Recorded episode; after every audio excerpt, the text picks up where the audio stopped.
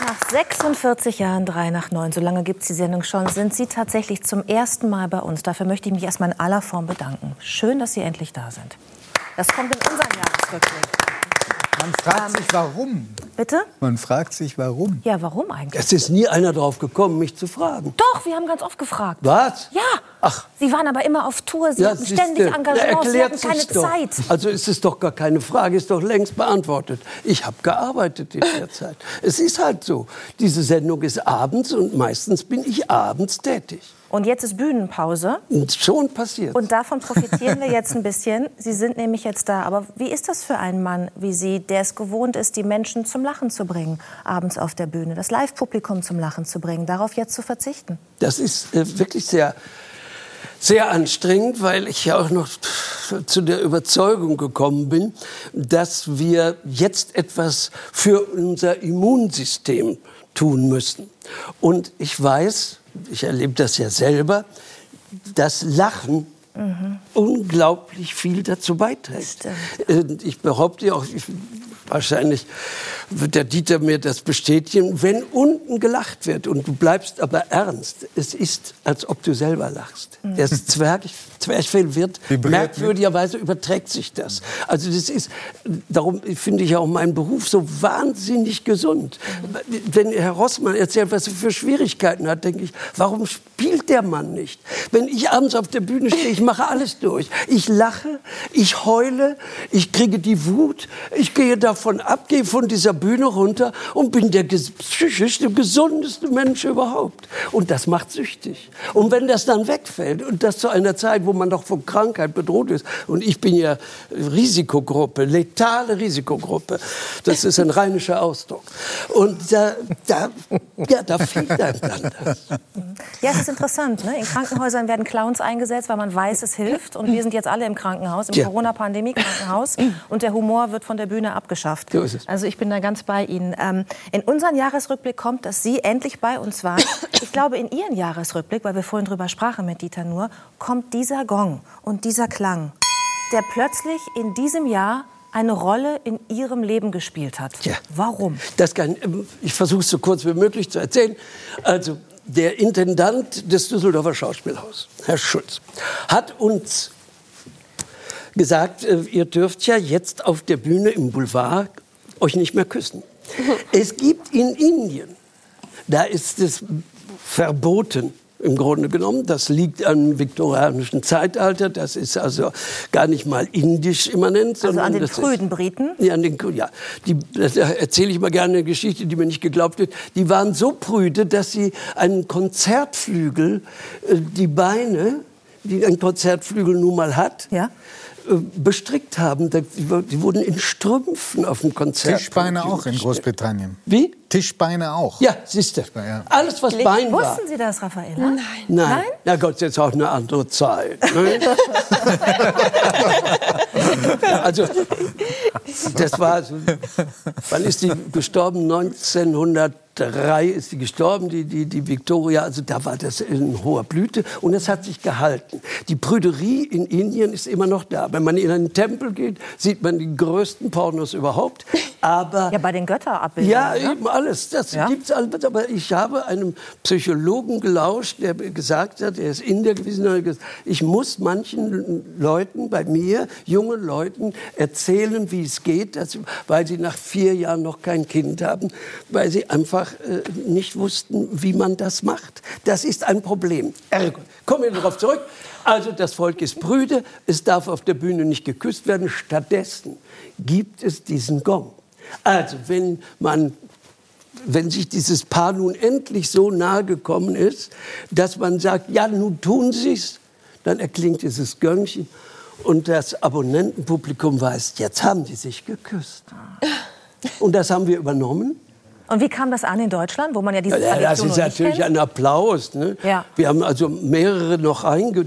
Hat es denn vorher jemand erklärt? Weil sonst Ja, wusste man ja gar nicht, was soll das Ja, das macht der Herr Heinersdorf selber, ist der Autor, Regisseur und Mitspieler und der betreibt auch drei Theater und wir sind noch dazu befreundet. Das muss man erstmal alles unter einen Hut kriegen.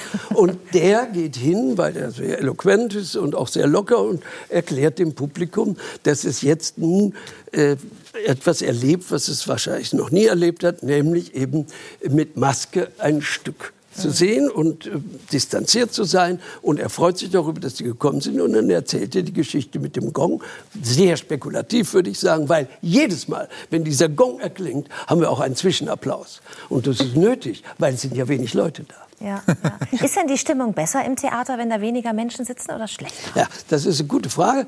Ich habe sie auch gestellt und gedacht, das kann nicht ankommen. Unser Stück, das ist so, so beiläufig, das braucht Publikum. Da muss, einer muss schneller kapieren als der andere. Und die sitzen alle auseinander, die stecken sich nicht an beim Lachen. Äh, das beim ist Lachen ja, auch nicht? Ja, eben, das ist ja ganz schlimm.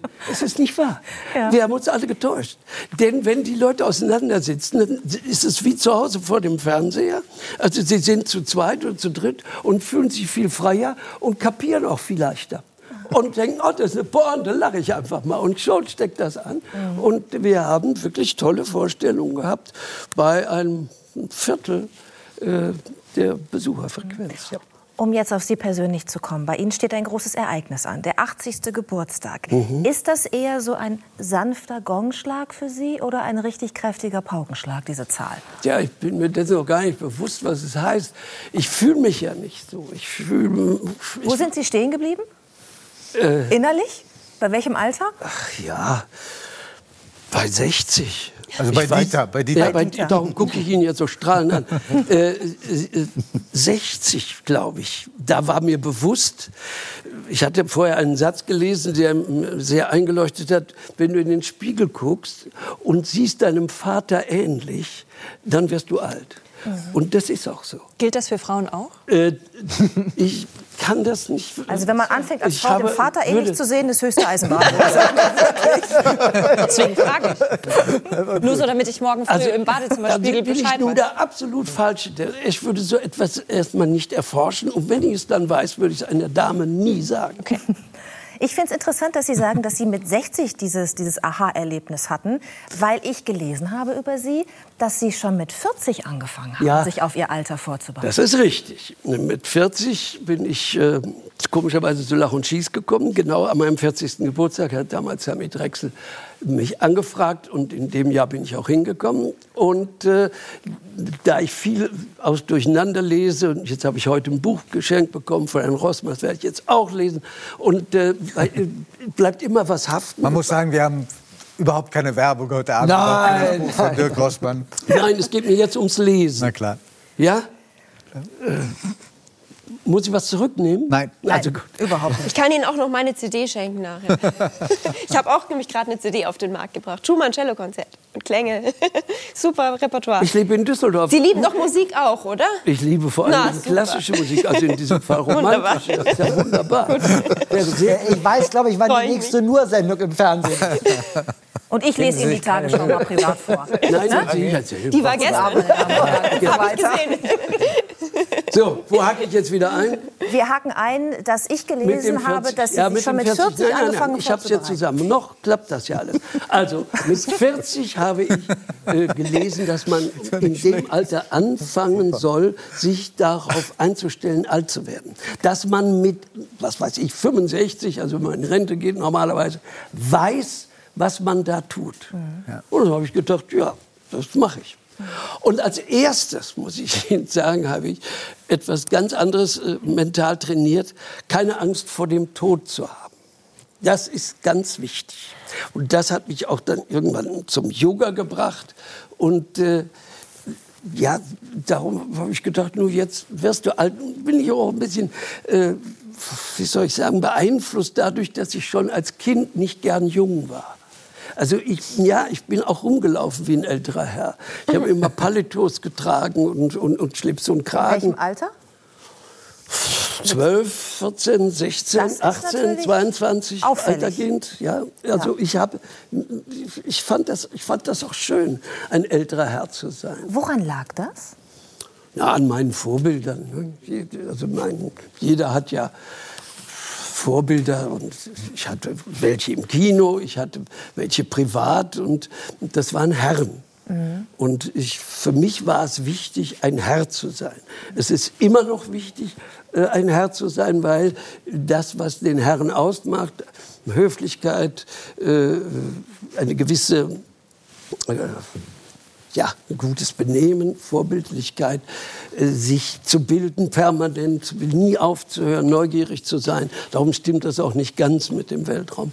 Und äh, also diese Dinge gehören für mich zum Herrsein und nicht äh, ja, Herr über andere, sondern Herr als sich beherrschend.